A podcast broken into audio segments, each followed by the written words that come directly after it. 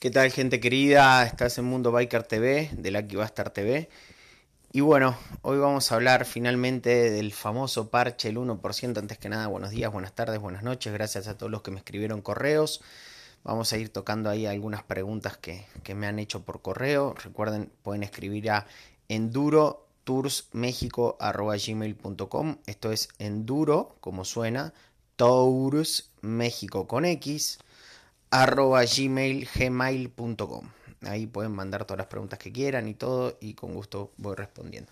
Así que bueno, hoy toca el tema del parche del 1%, el famoso parche del 1% de que tanto se habla, tanta historia, tantos mitos, tantas vueltas que hay por ahí, ¿no? Rondando ese parche. Perdón. Entonces, eh, vamos a hablar, vamos, vamos a empezar, vamos a situarnos un poquitito en la historia porque este parche tiene mucha tradición, mucha historia, entonces tenemos que ir un poquitito para atrás para entender en qué momento sale todo esto, ¿no? Recuerden que el motociclismo, bueno, empieza eh, 1902 más o menos, comercialmente hablando con Indian, después 903 con Harley, eh, dos o uno Indian, perdón si me equivoco por un añito, este 903 luego con Harley, y bueno, arranca el motociclismo, viene Primera Guerra Mundial, y después de la Primera Guerra Mundial, estamos hablando más o menos en los 20, 1920, 20 cachos, es que empieza el motociclismo a tomar mucho auge porque ya las motos eran un poco más confiables, eh, eh, hablando entre paréntesis, y ya, ya Harley ya era una marca más como tal, ya se comercializaba mucho más, entonces ya, ya la moto había tomado mucho más fuerza y mucho más auge. En estos años más o menos es que nace la AMA, que es la American Motorcycle Association, por sus siglas este, American Motorcycle Association, es la AMA en Estados Unidos, y es quien empieza, digamos, básicamente a eh, regularizar o a regir, si lo quieren ver de alguna manera, este, a todo el motociclismo. Los soldados que vuelven de la guerra, pues ya habían probado estas máquinas en combate, habían quedado enamorados del desempeño de las máquinas. Eh, andar en moto en ese momento era realmente una aventura, era realmente una aventura. Las motos piensen que no frenaban como frenan hoy, no tienen los sistemas de seguridad que tenían hoy. Entonces realmente uno cuando se subía a la moto realmente estaba arriesgando la vida, era, era una sensación de adrenalina constante. Y la gente que volvía a la guerra, pensemos que las guerras en esa época, Primera y Segunda Guerra Mundial, no eran las guerras que vivimos hoy. Eh, hoy las guerras, hay muy pocas bajas en las guerras, hoy por hoy físicas. Eh, de personas, ¿no? Entonces, en ese momento las guerras eran durísimas, los traumas psicológicos con los que volvían los soldados eran grandísimos. Y realmente estando en guerra, en situación de guerra, donde tenés a la persona al lado que le confías tu vida y la persona al lado te confía la vida a vos, se generan lazos muy fuertes de hermandad, muy grandes. Esta gente cuando volvía a la sociedad, le costaba mucho adaptarse por todos los traumas psicológicos que habían traído en la guerra.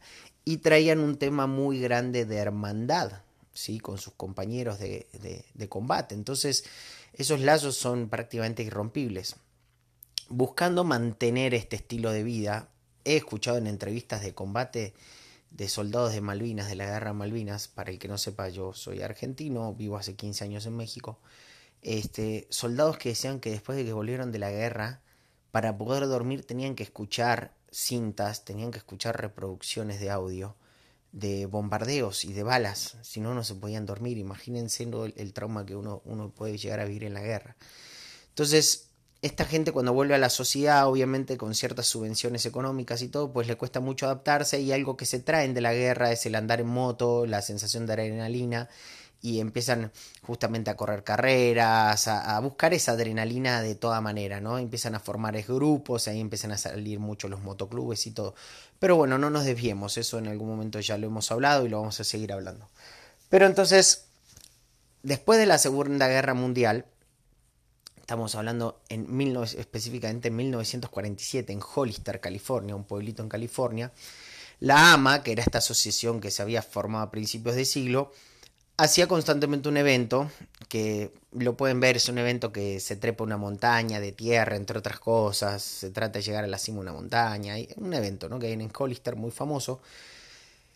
Hollister parece entonces un pueblo muy pequeño, hacen un evento de, de, de, motos de la AMA, organizado por la AMA, y este evento en el 47 realmente rebasa la cantidad de, de participantes, por mucho, por mucho se, llegan a una cantidad de participantes muchísimo más grande que las que esperaban y obviamente las capacidades de alojamiento de Hollister, California se ven sobrepasadas, ¿no?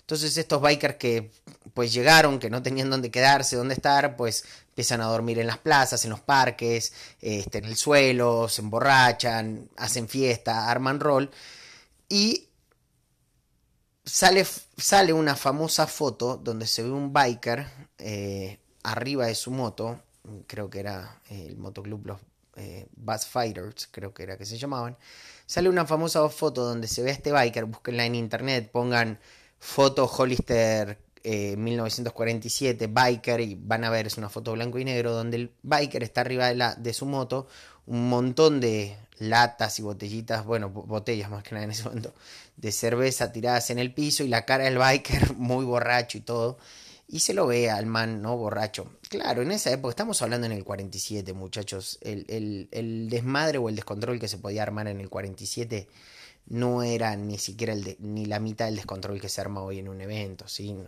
O sea, la gente del 47, en el 47, si nos posicionamos en la época, era mucho más educada, más recta, más derecha, más todo.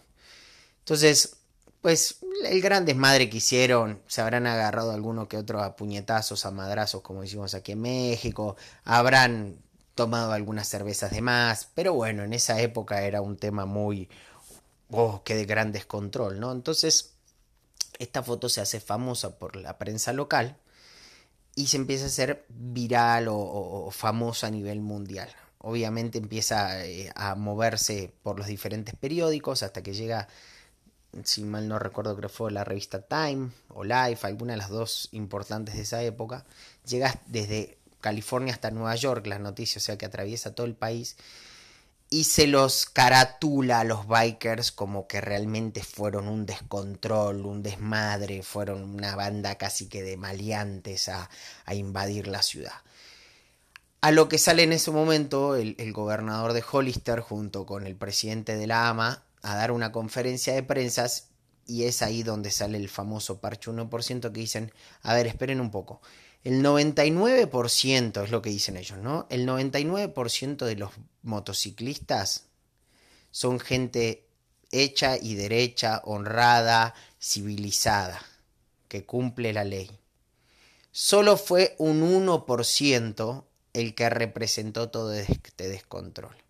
Entonces, he ahí que se toma, los bikers que, que en sí en ese momento se sienten representados por esa minoría, por el 1%, que dicen, sí, yo soy ese 1% que me gusta agarrar la fiesta y que me gusta pues salirme un poco de la ley, que me gusta descontrolar, que me gusta hacer mis propias reglas, yo soy ese 1%, pues se identificaron con el 1%. Ese es el momento en el que nace ese parche. Vamos a hacer una pequeña pausita. Muy bien, estamos de vuelta. Entonces quedamos en que nace en Hollister, California, en 1947, después de las declaraciones del alcalde y, del presidente de la AMA. Ahora, eso estamos posicionados en el nacimiento del parche en 1947. Este parche, con el correr de los años y la historia, ha evolucionado, ¿sí? Un poco la gente que en ese momento se sentía identificada por el 1% simplemente quería decir que eran desmadrosos, como decimos aquí en México, o gente que le gustaba la fiesta, el rock and roll, el rock, por así decirlo, ¿no? En sus vidas. O sea que si iban a un evento, no les importaba emborracharse y no les importaba por ahí dormir en el piso y no les importaba por ahí alguno que otro darse unos puñetazos, unos, unos golpes, unos madrazos. O sea, era parte de, del folclore ¿no? de la vida biker en ese momento y además tomemos en contexto que mucha de esta gente era gente que había vuelto de la guerra, entonces era gente con ciertas ciertos problemas psicológicos, ¿sí? Y con tendencias por ahí. Era gente que había matado, que había enterrado amigos, que habían visto morir amigos. Entonces,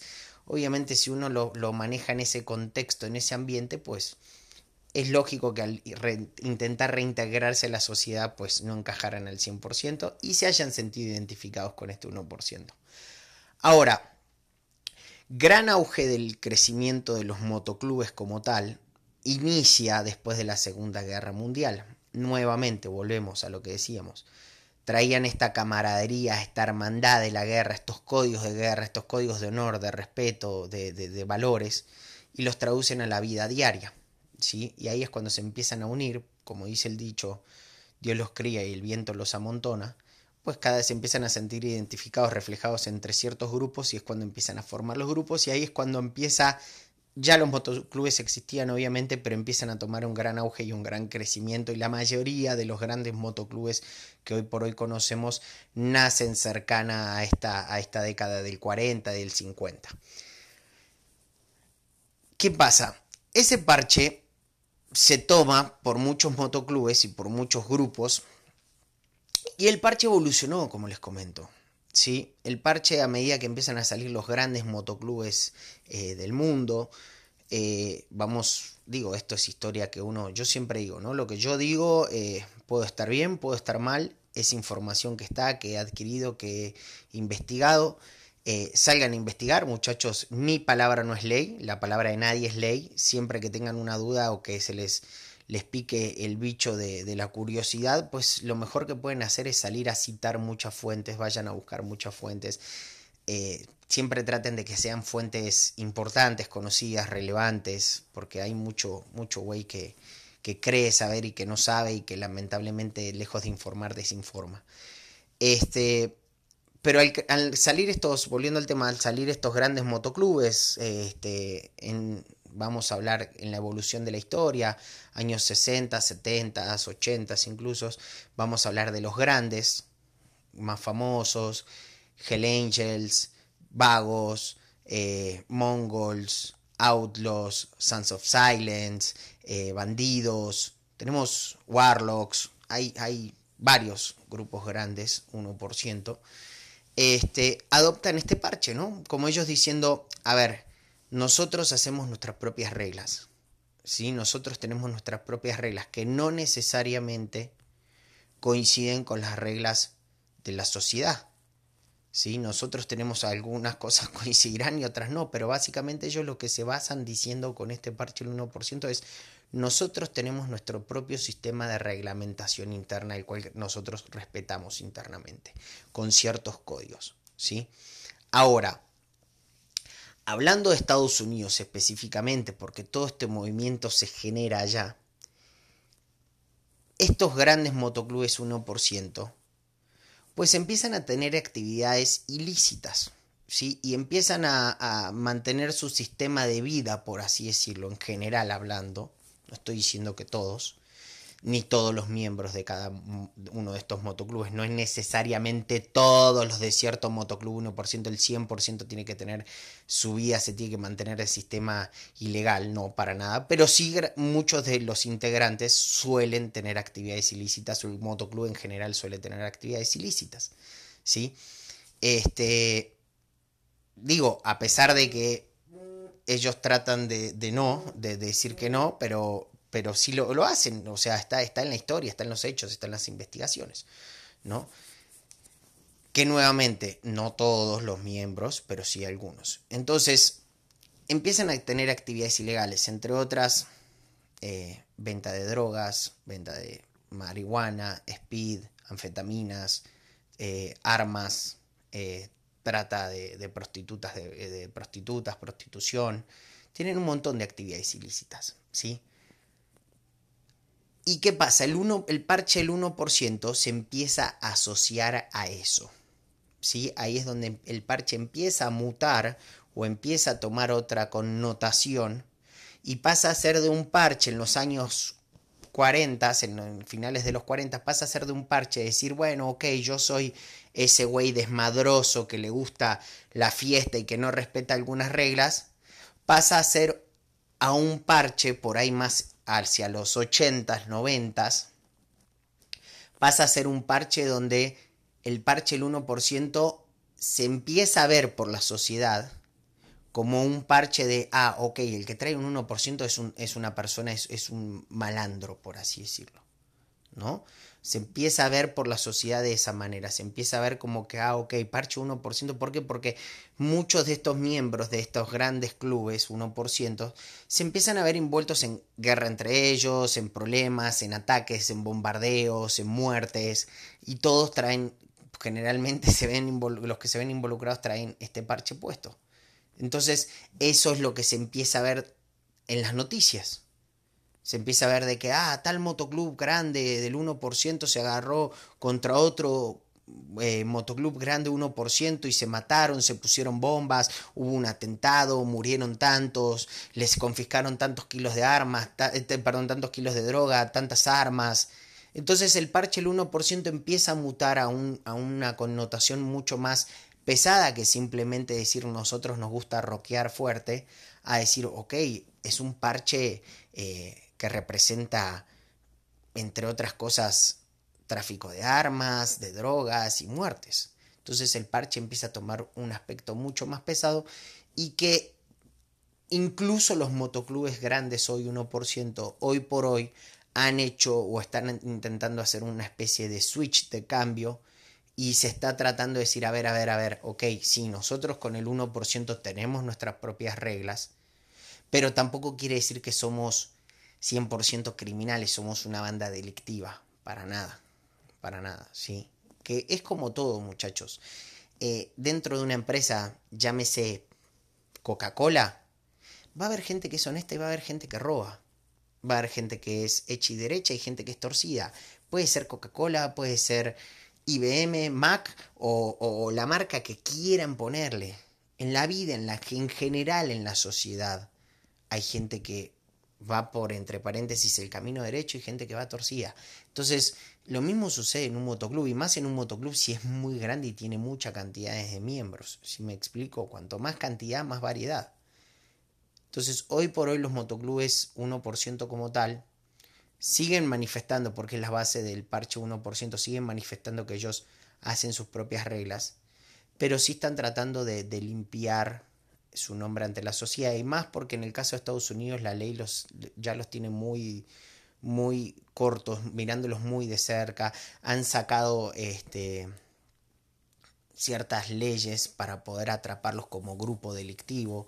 Hay una que se llama RICO, que no me acuerdo ahora las siglas, son racketeering algo, no sé qué cuánto, que significa que si yo, por ejemplo, en Estados Unidos tengo un parche de un motoclub X y voy y robo un, banco, con mi parche, mi, chaleco puesto, pueden llegar a capturar a todo el motoclub completo y lo meten en la misma bolsa y lo ponen como que si fuéramos un grupo delictivo, completo el motoclub, cuando a lo mejor soy solo yo, el delincuente.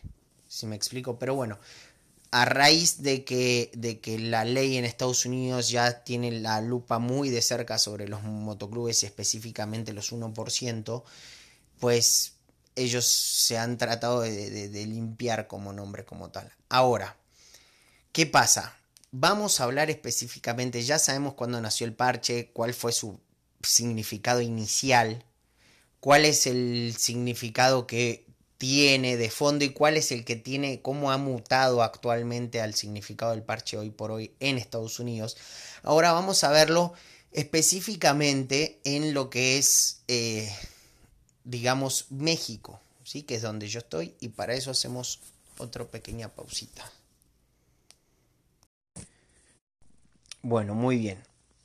Ahora, eso es en Estados Unidos, ¿sí? País totalmente diferente a México. Ahora, ¿qué pasa con el parche el 1% acá en México? ¿Sí? ¿Tenemos motoclubes 1% o que al menos cargan ese parche? Sí, claro, por supuesto, hay, hay varios eh, motoclubes que cargan el parche del 1% aquí en México. Ahora, ¿es lo mismo que Estados Unidos? Claro que no, por supuesto que no. Vamos a entender algo, muchachos, y vamos a partir de una premisa. Eh, yo viví en Estados Unidos mucho tiempo. Eh, vamos a partir de una premisa que hay acá en México que no hay en Estados Unidos. En Estados Unidos el pastel de la delincuencia está en muchas manos. ¿Sí? Eh, por lo general, los rusos, los italianos se dedican a la mafia de juego, eh, los, los, bikers se dedican mucho a, las anfetaminas y a las armas. El, el, pastel está repartido, está repartido, incluso está repartido según el área.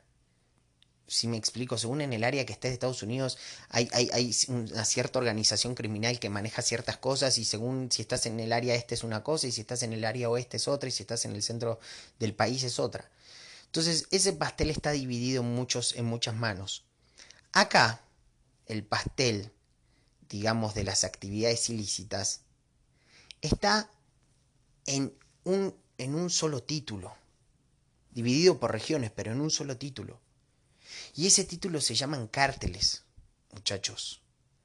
Acá el 100% de las actividades eh, ilícitas la manejan los cárteles, muchachos. Ellos son los padrinos de todo.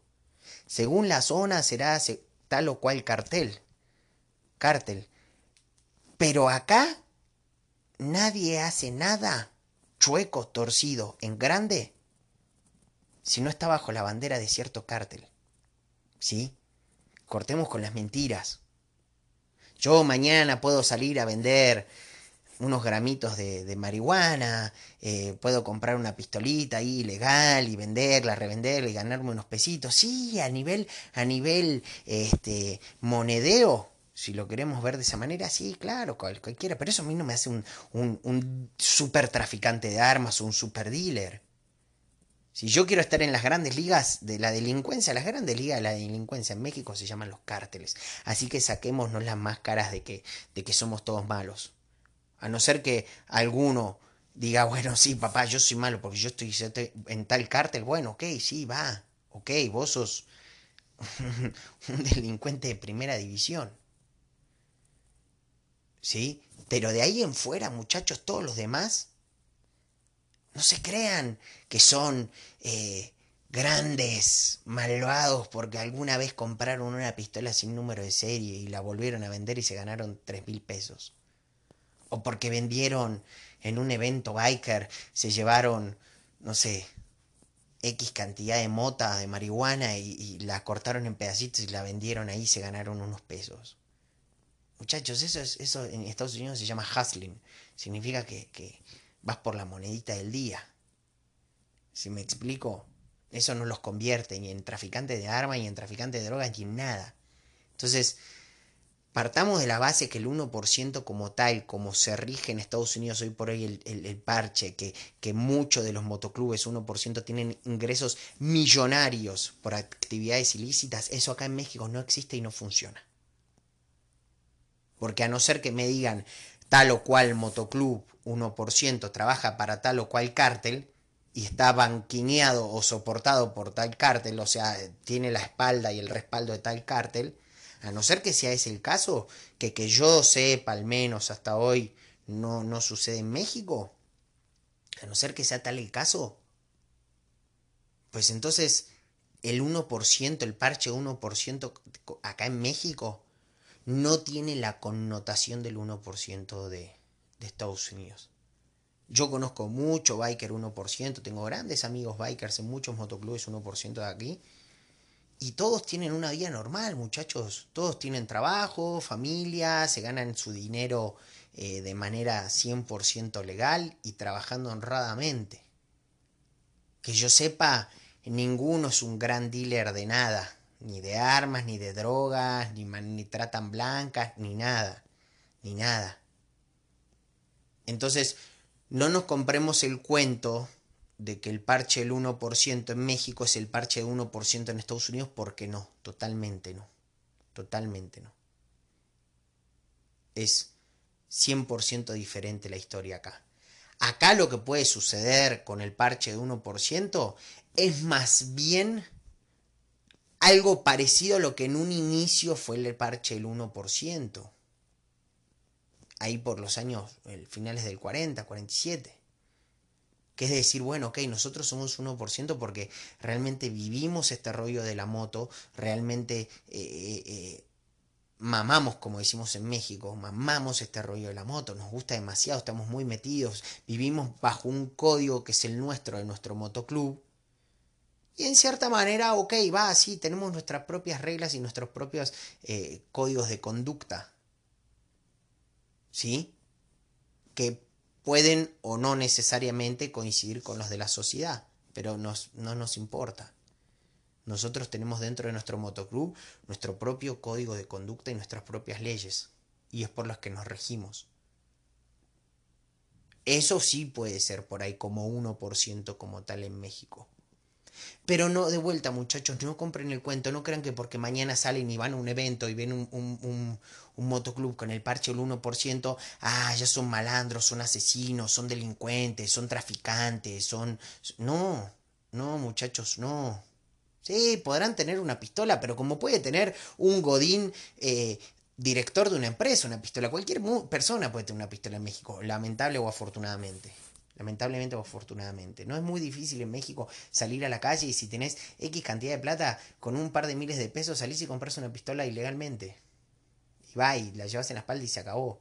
Y para como son las cosas acá, matás a alguien y si sacás la suficiente cantidad de dinero para cuando llegó la policía, no, no vas a ni un solo día preso. Lamentablemente así funcionan las cosas a partir de la frontera de Estados Unidos para abajo hasta que llegamos a Argentina. Somos tercer mundo. Desde la frontera de Estados Unidos para abajo, todo es tercer mundo y todo funciona igual. Recorrí toda América y toda funciona de la misma manera. En algunos lugares un poco más, un poco menos, pero créanme que funciona igual. Entonces, no porque tenga el parche el 1% automáticamente, ah, no, no, no es un malandro, eso no, no es gente normal como uno como uno. Simplemente que tal vez en el caso de México, ese parche 1% le está diciendo que está, que, está en un, en un grupo de personas que tienen sus propias reglas y sus propios códigos de conducta, por así decirlo. Pero no, no se dejen vender porque es mentira. Es mentira, vamos a decirlo hoy acá de frente y para todo el mundo. Es mentira que los motoclubes en México 1% son lo mismo que los motoclubes 1% en Estados Unidos. Porque es mentira, muchachos. A no ser que tengan la bandera de un cártel arriba de ustedes. No es así. No es así. ¿Sí? Ningún, ningún motoclub 1% como tal va a poder traficar armas en grandes cantidades sin que venga un cártel y decirle, a ver, hermanito, uno de dos, o te arraso y acabo con todo tu motoclub, porque yo competencia no tolero, o pasas a trabajar para mí. Eso es lo que sucede, muchachos, acá con los cárteles. Son los jefes, se acabó, no hay nadie por arriba de ellos. Nadie. Ni la ley está por arriba de ellos. Entonces, ¿ustedes creen que un motoclub acá en México, 1%, va a decir, sí, dale, trafiquemos trafiquemos, pasemos, pasemos droga para, para, para, Estados Unidos en grandes cantidades, en grandes cantidades, pum, pum, pum, pum, pum, pum, pum.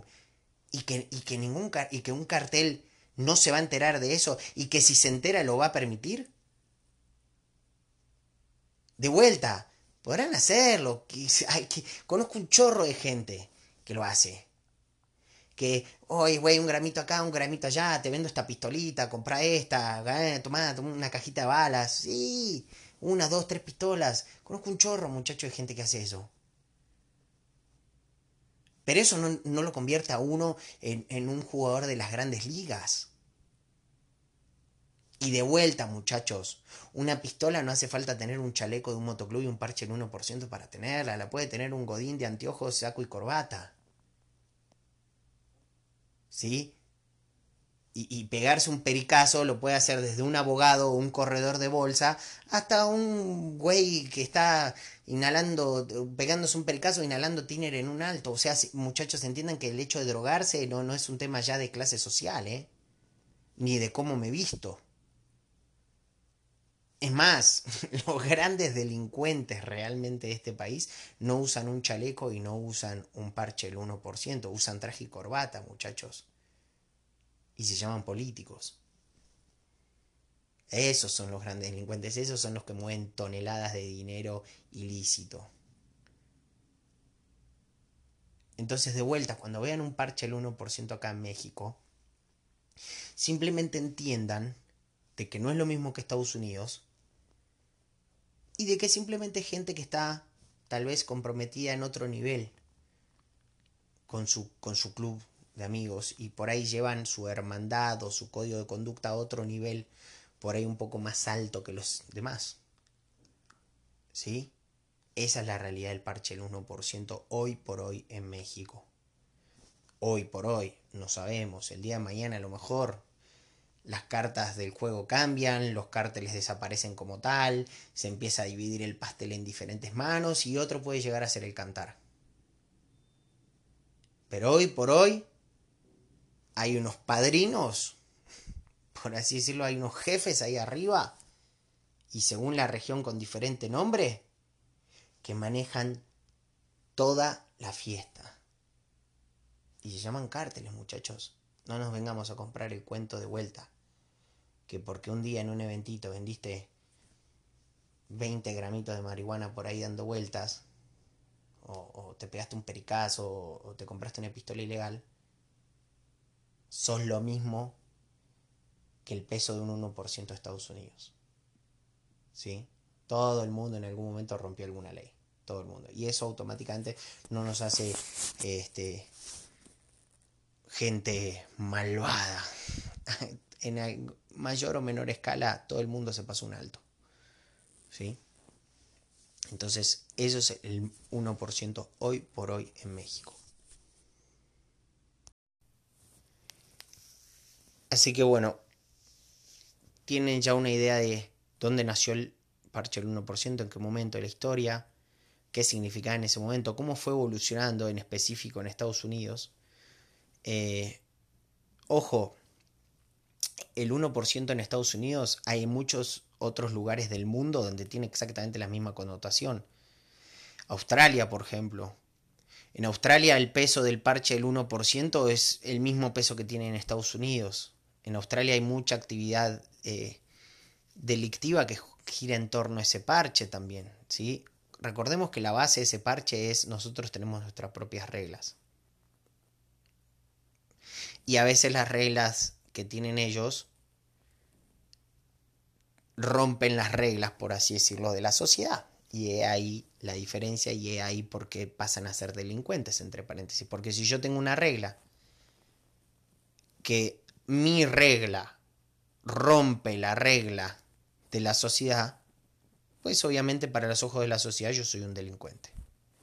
Entonces, el, parche, el 1%, hablamos del peso que tiene México, pero el, mismo peso que tiene Estados Unidos lo tienen muchos países, entre otros, por ejemplo, vamos a hablar, es Australia.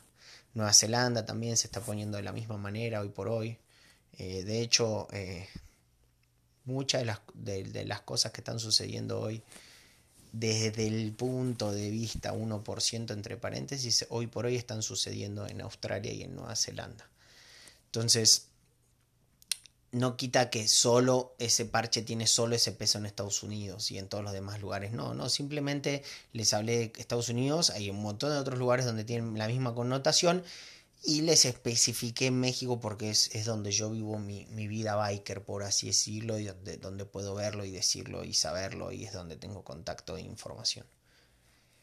Ahora, hablando de, de, bikers malos, por así decirlo, también hay mucho, hay mucho que no, digo, porque esto, esto, este, es un, este es un podcast que no solo es para bikers, es para todo aquel que lo quiera escuchar, y hay mucho biker que por ahí recién va entrando o gente eh, que no es biker y quiere ser biker y que se acerca a los eventos y, que de repente empieza a ver todo este mundo y muchas veces lo frena y, lo, y, dice, wow, no, acá esto está mal, o sea, o, mejor a este güey no me le acerco porque mira cómo se ve o, lo que aparenta. También hay mucho, hay mucho, este, yo creo que en México y más en estos momentos, se está dividiendo mucho la raza biker. Se está dividiendo mucho la cultura, la raza biker. ¿En, ¿A qué me refiero con esto? Se está abriendo una zanja, una brecha muy grande, creo yo, y creo que es, donde, donde están habiendo conflictos. En México están habiendo conflictos que antes no habían. Eh, están habiendo eh, problemas que antes no habían en el ambiente biker, ¿sí? muertes y, peleas y cosas así que antes eh, no habían, afortunadamente no habían y ahora están sucediendo. Y mucho también de lo que creo que está sucediendo en México y que por ahí es un poco partícipe y es lo que está pasando también, eh, son dos cosas. uno, lamentablemente, o afortunadamente también, la cultura biker a nivel mundial está creciendo mucho. México es el caso, ¿sí? Eh, este tema, yo llegué acá hace 15 años y, uno iba a los eventos y los eventos tenían una cierta convocatoria que hoy se ha quintuplicado, quintuplicado esa convocatoria. O más, no sé. No sé cómo se irá, perdón por mi ignorancia, pero octavoplicado, no sé, no sé cómo sea que se diga.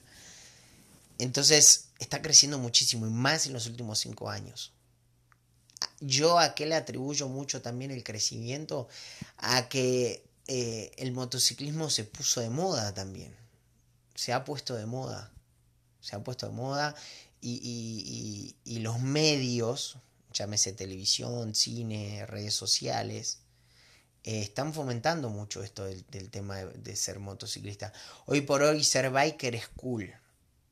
Es cool. ¿sí? Hay mucha gente que, hoy por hoy se acerca al motociclismo eh, porque es cool, es lo que está de moda.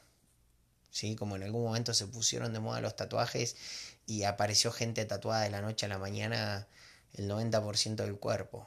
Porque sí, ni siquiera sabía que se tatuó. Agarró el librito del tatuaje y dijo, a ver, ¿cuáles están de moda? Y ahora están de moda los, no sé, X.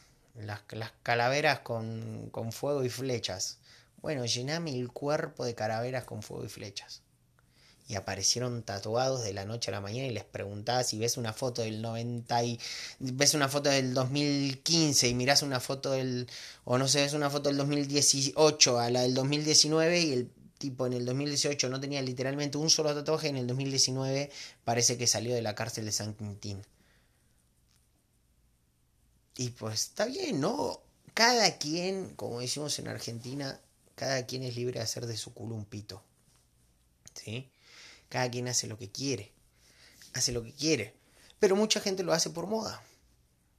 ¿Sí? Y es lo que está pasando con el mundo biker, con la vida biker, ¿no? O sea, han salido series de televisión eh, que la gente se ve y, y esto históricamente no lo digo yo, cualquiera que haya estudiado cine o si no pregúntenle, el cine, cuando hablo del cine, cine y televisión, ha servido para educar a, los, a las masas durante muchos años y se sigue usando.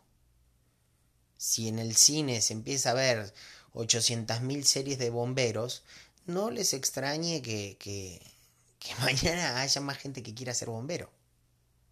¿Sí? Y si en el cine o en la televisión salen 20.000 series de bikers y programas de bikers y, y, todo eso, pues no les extrañe tampoco. ¿Sí? Yo tengo un taller de, customización y personalización de motos hace 10 años. Y en los últimos 4 han salido mil millones de talleres de customización y personalización en México. De repente todos es como, en algún momento creo que fue con la medicina, me acuerdo cuando yo era chico que, te decían estudiar para ser médico y creo que el 60% de la generación de, compañeros míos de escuela creo que estudiaron medicina o abogacía porque era lo que en ese momento era tenés que ser médico o abogado. Y ahora pobrecitos se están muriendo de hambre porque hay tantos médicos, tantos pinches médicos que trabajan casi que en las farmacias del ahorro por, por monedas. Les toca trabajar. ¿Por qué? Porque saturaron el mercado de médicos. Y lo mismo está pasando con los talleres y con todo el ambiente biker. Entonces, volviendo al tema, se está dividiendo la raza biker en dos categorías, yo creo, en México. Los verdaderos bikers, el biker de cepa, el biker de raza, el biker de sangre, el que está en este pedo hace muchos años. ¿Sí? Y ojo, con esto no quiero decir que los nuevos bikers no son bikers, ¿eh? porque veo mucho chavito que está entrando en el pedo biker. Tengo un amigo mío que tiene 20 años y yo lo veo y digo, güey, lo, veo y digo, e, e, es, es, me veo muy reflejado yo cuando tenía 20 años. El güey vive y respira esa mierda. Y moneda que se gana rompiéndose el alma trabajando, se la tira a su moto. Y el güey si puede, si puede ir a la esquina a 10 metros a comprar eh, cigarros, va en la moto. O sea, el güey vive y respira esa madre. Y, y, seguramente ese güey en X cantidad de años va a estar que te contra archiclavado y va a seguir ahí, va a morir en ese pedo. Es un güey que tiene, tiene, tiene gasolina en la sangre. No quiero decir que un biker nuevo no pueda ser biker. Simplemente estoy diciendo que no lo hace por moda, lo hace porque lo trae en la genética el güey, lo trae adentro. No porque vi una serie de televisión y, ah, bueno, está de moda ser biker, me voy a comprar una moto para el Instagram y me saco fotos. Entonces la raza se está dividiendo entre los bikers verdaderos de pura cepa, que por ahí tienen hasta un par de generaciones como bikers, que sus padres eran bikers o, que tienen muchísimos años en el tema de la moto, y los bikers nueva generación. Que los bikers nueva generación, y mucho pasa con güey arriba de 40 años, se empieza a ver mucho güey arriba de 40 años que por ahí tiene un muy buen puesto laboral Godín, que gana muy buena plata, que bueno por ellos y porque salió toda esta moda biker, pues ahí van a la Harley y se compran la Harley más cara. Dame la, la Ultra Glide Screaming Eagle CBO con toda la farmacia encima. Y dame las botas esas de 10 mil pesos con el casco Ruby de 35 mil y, y todo, y todo, y todo. Y de ahí se van a la casa de tatuajes y le dicen, escúchame, de la muñeca al hombro, forrame de tatuajes forrame de tatuajes y ahí se van a la joyería y mándame todos los anillos que tengas y, así todo. Así todo. Y por qué no, le ponen la cereza al pastel, se compran una pistola. Porque no nos olvidemos que se tienen que ver muy malos. Entonces se compra una pistola cuando en verdad en su puta vida han matado ni con un rifle de diablos una paloma de chicos. ¿No? Y tenemos esta nueva generación de bikers, entonces, que son godines de lunes a viernes, trabajan de saco y corbata, y hola, ¿qué tal? Buenos días, buenas tardes, buenas noches, disculpe usted, con permiso. Y llega el fin de semana y se transforman en soy Easy Rider. Soy James Fonda en Easy Rider. Era James, ¿no? James Fonda. Entonces, y, ahí el problema. ¿Por qué? Porque el, a, nadie, a nadie que vive y respira un pedo le gusta que se lo vengan a, digamos por así decirlo, a prostituir. ¿Sí? Si yo soy, siempre doy el ejemplo del samurái. Si yo soy samurái pura cepa de tradición, que vivió y respiró toda su vida eso.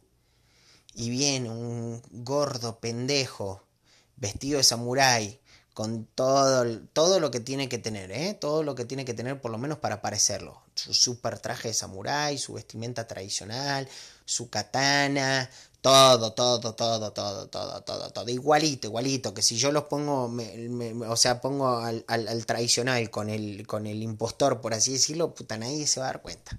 Hasta por ahí el impostor se ve mejor que el tradicional. Pero viene y van a pasar dos cosas. Yo ya lo dije en otro podcast. Van a pasar dos cosas. El tradicional sabe, muchachos, sabe desde que viene caminando a una cuadra que es de mentira.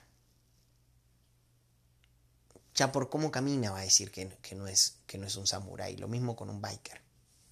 ¿Sí? Por cómo se baja de la moto, cómo se, por cualquier pendejada uno se da cuenta. Y va a molestar. Claro que va a molestar.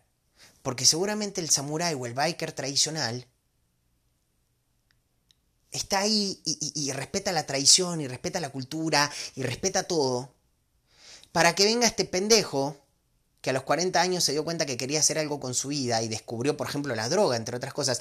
Ah, ese es un tema aparte, ese es un tema aparte. Muchos de estos grupitos, y hay un grupo muy grande de bola de pendejos de estos, de todos godines que tienen las motos más caras y se disfrazaron todos y se tatuaron de la noche a la mañana, que por qué no, a los 40 años descubrieron que había, existía el perico, por ejemplo, y salen a decir, no, porque ¿Querés perico? Tengo perico. Mirá, acá hay perico. A esto perico, perico lo otro. El otro día que estaba periqueado. Y hablan todo el día de eso. A ver, muchachos, yo lo voy a confesar, ¿eh? Y lo digo en cierta manera tristemente y orgullosamente. Tristemente porque digo, fui muy pendejo en esa época, pero bueno, hay pendejadas que se justifican a, cierta edad, son más justificables, ¿no? Que se justifican. Y también lo digo orgullosamente eh, porque, porque, porque ya no lo hago más, no lo hago más, hace muchísimos años no lo hago más. Sí, men, yo trabajé en antros casi ocho años. Y me periqueaba y me metía hasta los pinches dedos por el culo. Me periqueaba, tomaba, tomaba este, un chingo de chupe, efedrina, perico, mierda y media. Lo que me pusieran yo ahí adelante me lo ensartaba. Sin albur. Pero está bien, tenía que 20 años, 22 años, 18, 23 años. Lo hice un periodo de mi vida en el cual uno experimenta y está viendo y hace pendejadas, como cuando uno empieza a fumar a los 14, 15 años. ¿Y qué es lo que hace uno cuando fuma a los 14, 15 años? Pues trata de mostrarlo. Miren, miren cómo fumo, miren cómo fumo. Yo fumo, yo fumo, véanme, véanme. Y lo realmente lo que está diciendo al mundo o para cualquier persona adulta es, soy tan pendejo que estoy haciendo algo que me hace daño y además alardeo de eso. ¿Pero por qué? Porque uno cree que es buena onda, que es cool diciendo que fuma. Y vos ves a estos pendejos de 40 años que empezaron a periquearse hace uno o dos. Y me periqueo, me periqueo, me drogo, tomo periquear, para los que no saben, es tomar cocaína, o sea, inhalar cocaína. Entonces, me periqueo, me periqueo, ¿querés perico? Tengo perico, ¿quién quiere perico? El otro día que estaba periqueado y me voy a dar un pericazo para levantar y andan alardeando gente ya grande. Hermano, si te drogas a esa edad, tenés un problema.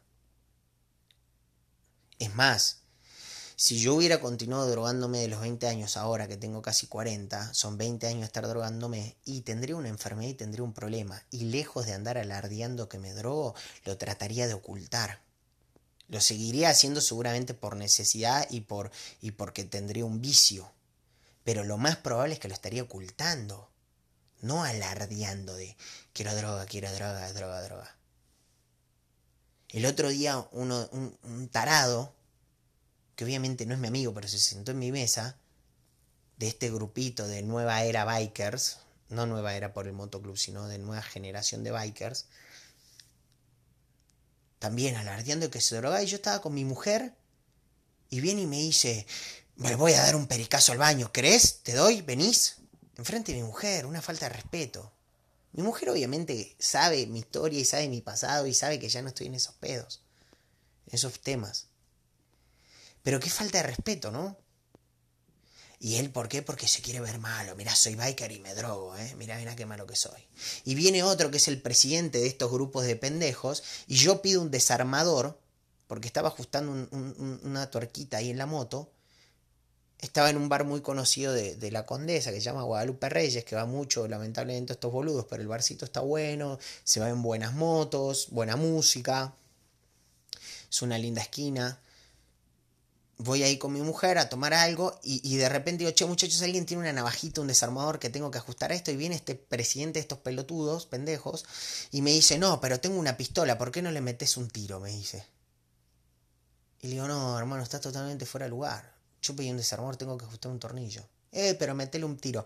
Y lo peor es que me muestra una pistola 22. A lo que yo le contesto con eso no matas ni un perro. Ni un perro. Mi papá, voy a la historia, mi papá es militar, todos mis tíos militares, vengo de generación militares. Me crié viendo una 45 arriba de una mesa que mi papá desde muy chiquitito me enseñó que no tenía que tocar. Y me enseñó a disparar a los 9 años, literalmente. Entonces estoy muy familiarizado con las armas. Ver una pistola pues no es algo que me intimide mucho. No estoy diciendo con esto que soy invencible, ¿eh? para nada. Simplemente que digo que verla no me intimida. Y este haciéndose el malo de meterle un tiro. Le digo, con eso no matas ni un perro, hermano. A 20 metros una pistola de 22 es casi como que te tiren con una de diablos. No, bueno, pero te entra y te pega en un hueso y te rebota. Sí, sí, sí, sí. Que mata, mata, claro, por supuesto. Pero tenés que tener un poco de factor suerte también, ¿eh? Poquito de factor suerte. Con una buena chamarrita de piel gruesa, y a un poco de distancia la de 22 con pedos te entra. Entonces, eso es a lo que se enfrentan hoy los bikers de vieja generación. ¿Y por qué no despierta broncas y odio? Por supuesto. Por supuesto. A nadie le gusta que le vengan a prostituir su estilo de vida. Entonces eso es a lo que nos enfrentamos hoy eh, en el mundo biker en México. Pero bueno, vamos a seguir tocando ese otro tema. Hoy era un poco el parche el 1%, así que bueno, muchachos, eh, me retrasé un poco en el posteo. Eh, Está un poquito complicadas las cosas en la vida personal, lo que no me está dejando mucho tiempo. Pero este, vamos a seguir posteando, vamos a seguir este, hablando de, toda la historia biker. Recuerden los que quieran hacer preguntas, consultas, mentadas de madre que también se aceptan siempre. Chinguen a su madre si me las mandan, me vale verga. este, a enduro gmail.com Esto es enduro tours México con X arroba gmail.com. Así que yo soy el Yankee, estás en Mundo Biker Lucky Bastard TV. Nos vemos en la próxima.